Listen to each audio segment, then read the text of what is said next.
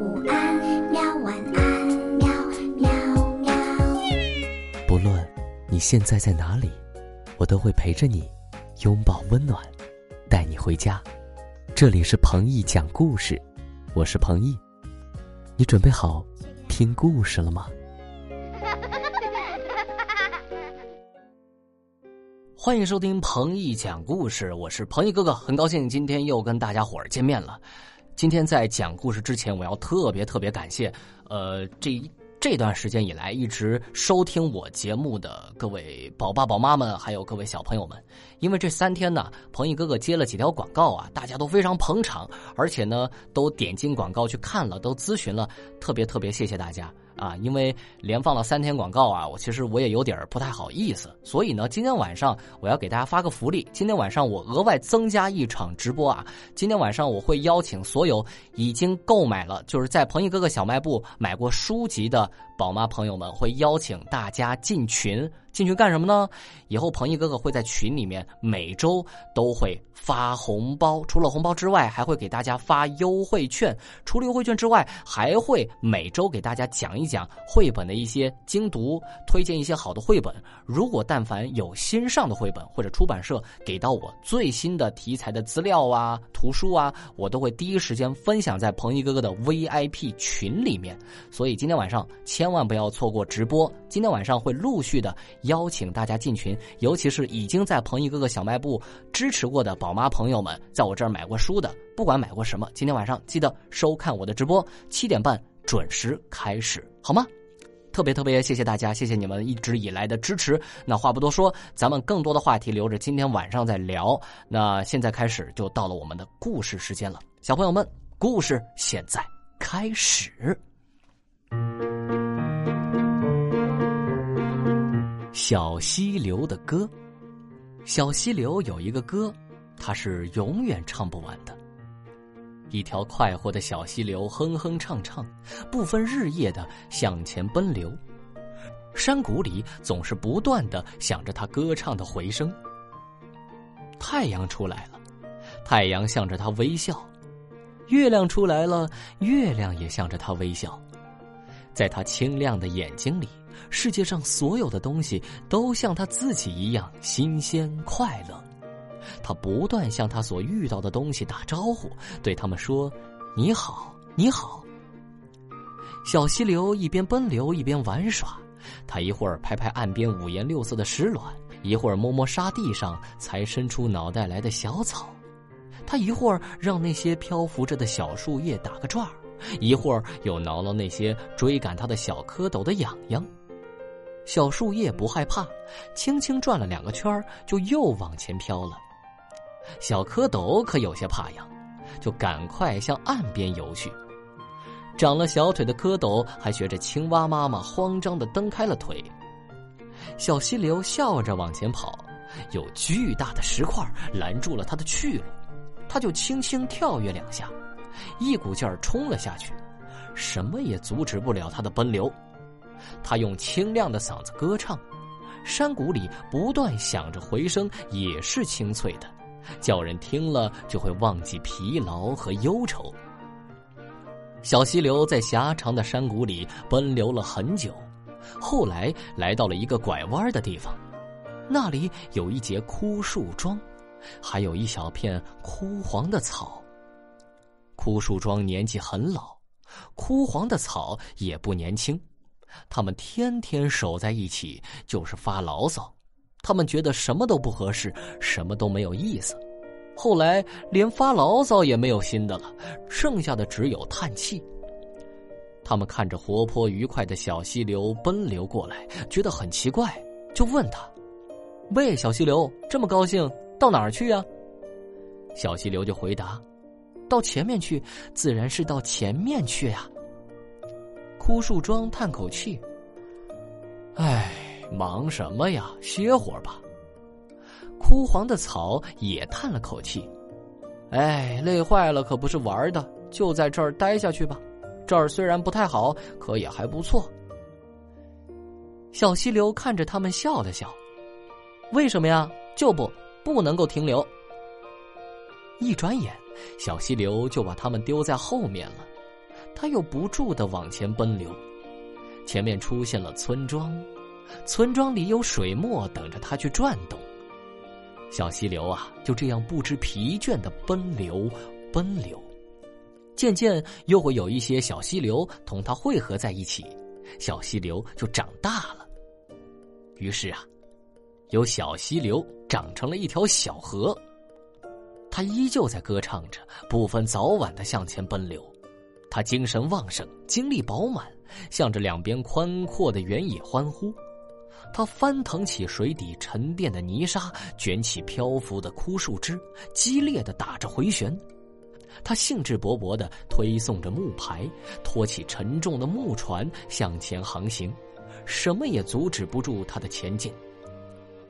前面有石滩阻碍他，他就大声吼叫着冲过去。小河就这样奔流，不断向前奔流。有一只孤独的乌鸦懒懒的跟着它飞行了一阵。乌鸦看见小河总是这样活跃。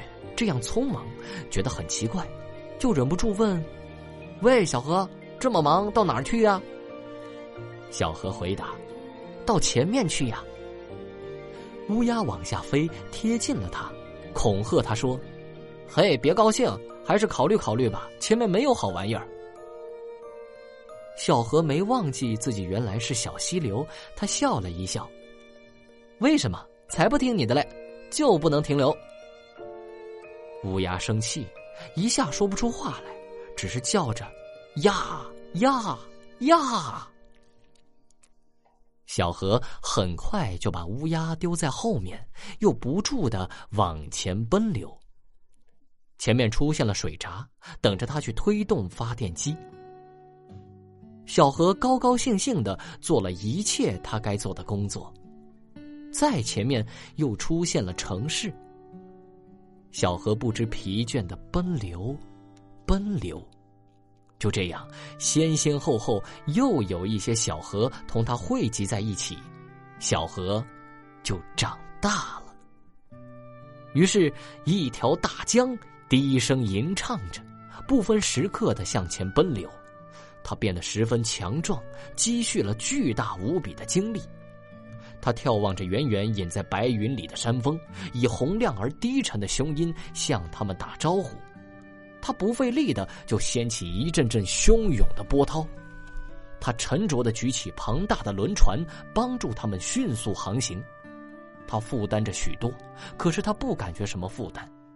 大江就这样奔流，不断向前奔流。那些被波浪卷起、跟随大江行进的泥沙，却感到有些累了。他问道：“喂，大江，老这么跑，到底要往什么地方去呀？”大江回答：“还要到前面去呀。”疲乏的喘不过气的泥沙愤愤的说道：“前面，前面，哪有那么多前面？